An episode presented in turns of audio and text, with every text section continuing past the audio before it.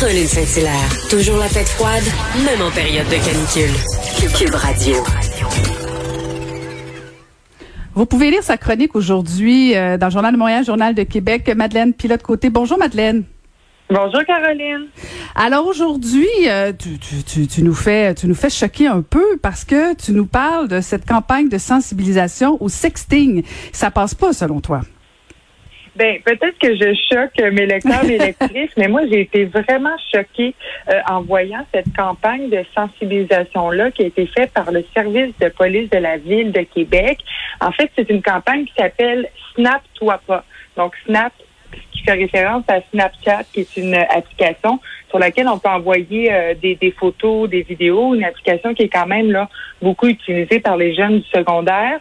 Et cette campagne, campagne-là de sensibilisation vise principalement les jeunes du secondaire.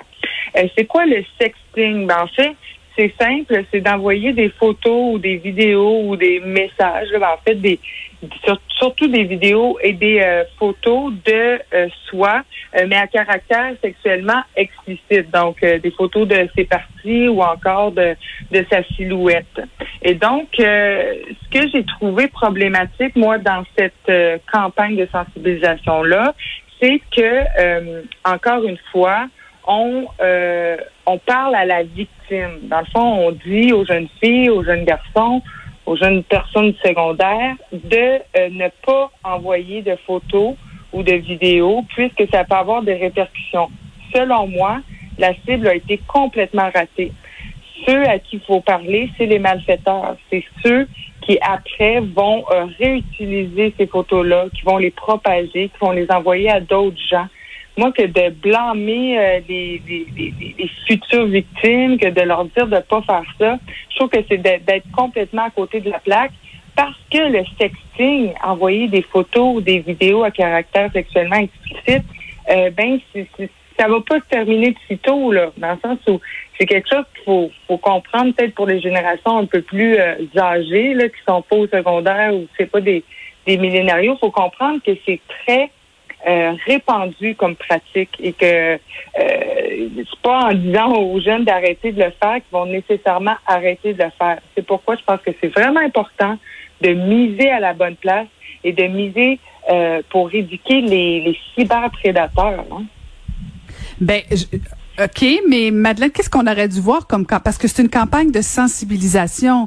Je comprends le point de dire qu'il faut pas blâmer la victime, mais est-ce qu'on va faire, est-ce qu'on va payer une campagne pour euh, ces, ces, ces malfaiteurs-là qui, de toute évidence, comprennent rien puis euh, ont, euh, soit des mauvaises intentions, ou si on n'est pas mieux de faire un peu de pédagogie auprès de ces jeunes-là? Je, comprends que c'est répandu puis qu'on va pas l'enrayer du jour au lendemain, puis qu'il faut pas, il faut pas blâmer les victimes. Là, je, te suis jusque-là, mais en même temps, est-ce que le gouvernement, est-ce que les, on n'a pas un, devoir de quand même sensibiliser sur les conséquences? Si tu fais une photo de toi, de tes parties, ben voici les conséquences qui peuvent arriver. Tu as le droit, puis ça t'appartient. Mais si au bout du fil, tu sais pas à qui tu as affaire, euh, je, je, me semble que c'est c'est pas complètement euh, inutile non plus, non? Ben, Peut-être que je suis vieille, puis je suis, une vieille croûte finie, là. non, non, pas du tout, mais euh, je pense que, bon, c'est pas nécessairement inutile. Ce que j'ai trouvé dommage avec cette campagne de sensibilisation-là, c'est que en janvier, il y en a eu une autre semblable, une campagne de sensibilisation, cette fois-ci qui avait été euh, produite là en collaboration entre le gouvernement canadien et le gouvernement québécois.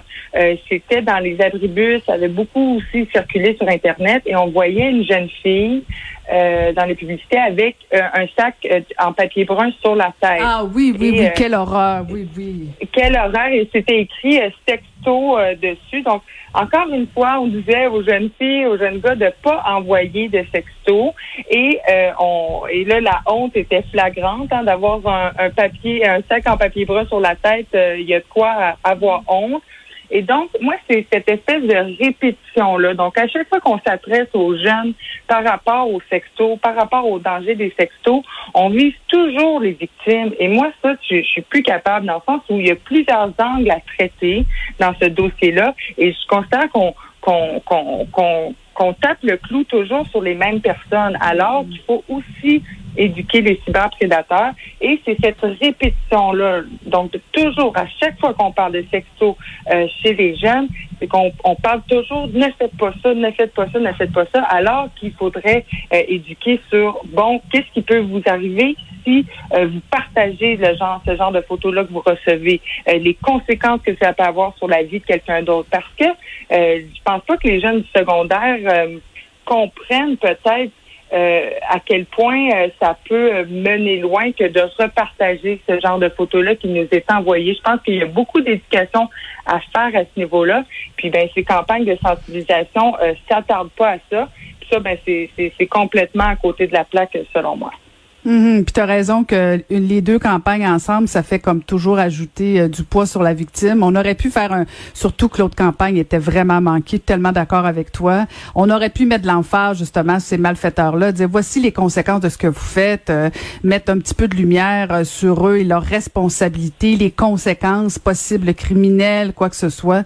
Je, je, te suis jusqu'à là. Et, et, et de l'autre côté, je veux qu'on parle du vaccin. Est-ce que tu penses qu'on est en train de baisser un peu la garde par rapport à la COVID parce que bon, on a notre première dose puis on, on se sent un peu un peu invincible, invincible?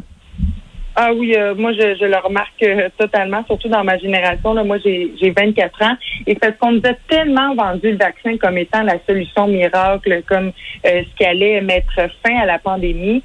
Et ce que je remarque, c'est que dès que les jeunes ont leur première dose, c'est comme si dans les heures après là, c'est comme si euh, c'était terminé.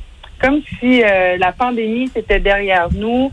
Euh, puis il y a vraiment un, réel danger à ça. Parce que là, si on considère que la pandémie est terminée, on va tout de suite retomber dans les habitudes qu'on avait il y a un an et demi de la vie normale.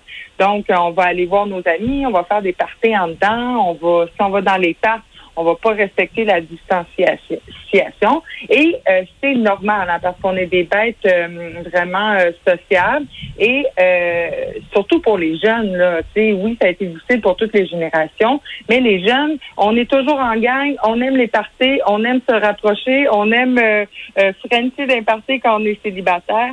Dans le sens, on a besoin de ça pour vivre, pour avoir du plaisir, mais aussi pour se former en tant qu'individu, en tant qu'être humain. C'est nécessaire et vital à notre âge. Donc, oui, d'avoir le vaccin, de ce que je remarque, ça rend les gens invincibles, en gros guillemets. Ils se sentent comme tels. Et euh, ben, ça, peut être très dangereux parce que... Euh, ben là, on, baisse la garde. On est bien chanceux. Euh, on, c'est bien fun. Il y a en dessous de 200 cas par jour au Québec mais on n'est quand même pas sorti du bois. Et la pandémie n'est pas terminée. C'est dur de se rentrer ça dans le coco, mais il faut faut pas l'oublier. Si on va dans les parcs, là, ben ça respecte pas. Et euh, en même temps, je comprends, là, mais il faut, faut si j'ai un message à passer aux jeunes aujourd'hui, c'est justement on n'est pas invincible et on continue à respecter les mesures, c'est bien important. Hmm. Puis, puis là, je, je, vais continuer à faire la vieille croûte parce que là, tu as dit ton âge, alors je me sens tout d'un coup très vieille. Euh, est-ce que est-ce que c'est vraiment juste un problème chez les jeunes? Moi, je pense que tout le monde au Québec, tout le monde a baissé la garde pas mal. Là. Même après euh, une première dose, il y en a qui ont leurs deux doses, là, puis bon, sont, sont, sont déjà plus loin que nous. Mais est-ce que c'est pas collectif euh, un peu cette baisse de garde-là? Ah, je, vais venir à la défense des jeunes, Madeleine. oui, merci, Caroline. Mais je pense que oui, moi, je parle des jeunes parce que je c'est avec eux que je me tiens, c'est ma génération. Mm-hmm. C'est c'est eux que, que je remarque leur, ben leur moindre fait et gestes. Mais oui, je pense que toutes les générations ont, ont, vécu un certain relâchement. Et puis, je lisais dans la presse euh, récemment Héloïse Côté qui a écrit euh, une, une lettre ouverte dans le sens, elle, elle est euh, étudiante et à l'Université de Montréal à la maîtrise. Et ce qu'elle expliquait, c'est que dans son mémoire de recherche, elle a fait comme une étude où elle a interviewé plus de 1000 personnes fait un sondage en ligne et ce qui en est ressorti, en fait, c'est que euh, les gens euh, ont moins tendance à respecter la distanciation sociale quand ils sont avec leur famille ou avec leurs proches parce qu'ils leur font confiance. Et ça, je ça m'étonne pas du tout. Mais ce qui est dangereux avec ça, c'est que euh, si on fait confiance aux gens, on a tendance à se rapprocher, à moins respecter euh, la distanciation sociale, mais on les met en danger. Les gens qu'on aime le plus, on les met le plus en danger quand on respecte qu'on respecte pas ça. Mais c'est comme c'est normal. Hein? C'est les gens qu'on n'a pas touchés pendant un an et demi, puis euh, qu'on était habitués de toucher, qu'on était habitués d'embrasser, de se faire des accolades. Et puis là, ben, on, a l'impression qu'on peut le faire avec le beau temps dans les cours, dans les barbecues, dans les tasses, mais euh, que de faire ça, c'est de les mettre encore plus en danger, les personnes qu'on aime le plus au monde. Donc, c'est ce que cette étude-là relevait. Et j'ai trouvé ça euh, fort intéressant parce que c'est ça qu'on comprend, que oui, c'est dans notre nature de vouloir se rapprocher, mais si on aime réellement notre famille, nos amis, nos proches, le meilleur, c'est de garder ses distances, mais c'est difficile, je comprends. Ouais, c'est ça. On est tous un peu tannés, mais euh, merci euh, du rappel. Euh, on va on va rester vigilants. les vieux, les moins vieux, les plus jeunes, les moins jeunes.